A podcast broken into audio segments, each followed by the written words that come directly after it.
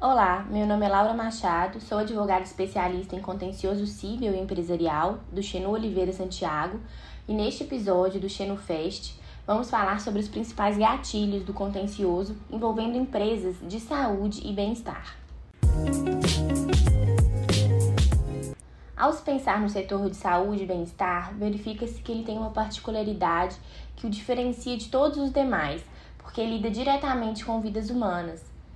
Isso deixa tudo muito mais delicado e sensível e faz com que as decisões empresariais muitas vezes saiam da esfera jurídica e financeira para dar lugar a uma preservação da imagem da empresa no mercado. Justamente por envolver questões sensíveis, é preciso que se tenha ainda mais atenção com os contratos a serem firmados pois um contrato bem elaborado pode auxiliar a prevenir diversos tipos de litígios, bem como garantir para as empresas uma posição muito mais favorável se a demanda chegar ao Poder Judiciário. Então, é super importante pensar na relação jurídica dos contratantes de acordo com as particularidades de cada negociação, de forma que os contratos sejam feitos considerando aquela relação jurídica em si e não utilizando uma minuta genérica, que naturalmente não irá prever as especificidades do caso concreto e deixará lacunas. Sabemos que nem sempre isso é possível para as empresas de grande porte, mas ao menos é preciso que haja um filtro para os contratos mais relevantes tenham esta atenção especial. Algumas demandas acabam sendo mais comuns para as empresas do ramo de saúde e bem-estar, de forma que, em menor ou maior grau, as empresas acabarão enfrentando tais situações em algum momento. Uma dessas situações é a inadimplência de seus clientes. Em sendo o credor uma empresa que fornece bens essenciais, como medicamentos e itens hospitalares, um grande dificultador é que a suspensão ou interrupção do fornecimento, mesmo que gerada pela reiterada inadimplência do devedor, pode acabar gerando uma situação de estresse para a sociedade, que no primeiro momento se vê sem o produto essencial. Assim, os contratos de empresas desse segmento devem conter previsão acerca da possibilidade de suspensão do fornecimento em caso de inadimplência, bem como que todos os prejuízos advindos da suspensão do fornecimento serão de exclusiva responsabilidade do devedor, que está ciente que se trata de um produto essencial.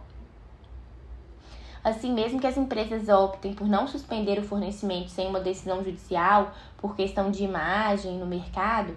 ela estará resguardada caso algum incidente venha a ocorrer. Nestes casos, já tivemos a oportunidade de ver diversas decisões judiciais em que o juiz entende que a empresa fornecedora não pode ser compelida a prestar um serviço ou fornecer um produto sem a respectiva contraprestação, e assim determina que o devedor seja obrigado a contratar um novo fornecedor em um determinado prazo, normalmente 30, 60 ou 90 dias. Outra demanda bastante comum envolvendo o segmento de saúde e bem-estar são as ações indenizatórias, em que se pede a condenação da empresa por algum dano sofrido, seja moral, material ou mesmo estético. Neste ponto, muito importante que as relações comerciais sejam sempre formalizadas por contratos, para que seja possível a inclusão de cláusulas de limitação de responsabilidade, para que a empresa se responsabilize, obviamente, caso seja restada e comprovada alguma culpa, apenas por danos diretos, excluindo lucros cessantes, e seja também predeterminado um valor máximo de indenização. Normalmente, essa limitação de responsabilidade é considerada válida pelo Judiciário, especialmente quando se trata de uma relação igualitária em que o contrato foi amplamente negociado entre as partes. Outro ponto de atenção para as empresas do setor de saúde e bem-estar são as cláusulas de reajuste, tem algumas especificidades para algumas empresas do ramo. Por exemplo, as empresas farmacêuticas não podem cobrar pelo medicamento por um preço acima do permitido pela CEMED. Assim, a CEMED divulga, inclusive para os consumidores, uma lista de preços máximos permitidos para a venda de medicamentos, o que deve ser respeitado pelas empresas.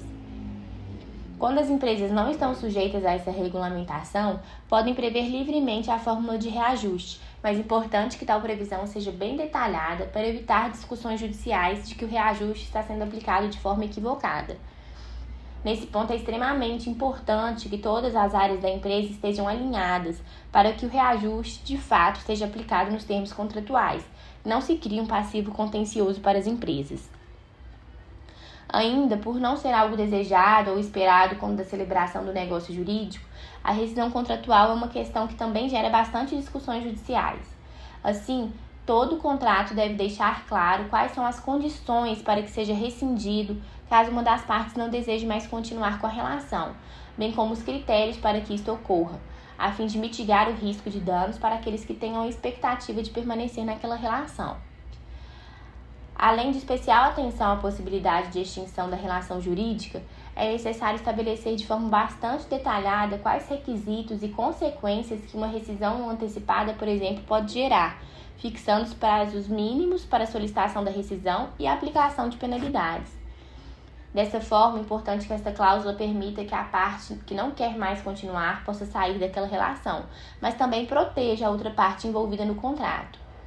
Essas cláusulas são importantes, em especial para as empresas que fazem investimento no cliente na expectativa de que o contrato dure um determinado período, mas acaba sendo surpreendido por um pedido de rescisão antecipada por parte do cliente. Nesses casos, uma cláusula de multa, em caso de rescisão antecipada, pode resolver a questão, para ao menos amenizar os prejuízos que teve com os investimentos realizados. Portanto, se faz importante que essa atuação preventiva, focada na redução de riscos e prevenção de danos, com contratos que realmente traduzam a realidade das obrigações das empresas de saúde e bem-estar, para possibilitar o desenvolvimento de suas atividades de forma mais segura e produtiva. Um contrato bem redigido, além de evitar problemas, aumenta as chances de êxito em ações judiciais, minimizando as perdas financeiras. Bom, este foi mais um episódio do Xenofest. Um abraço e até o próximo.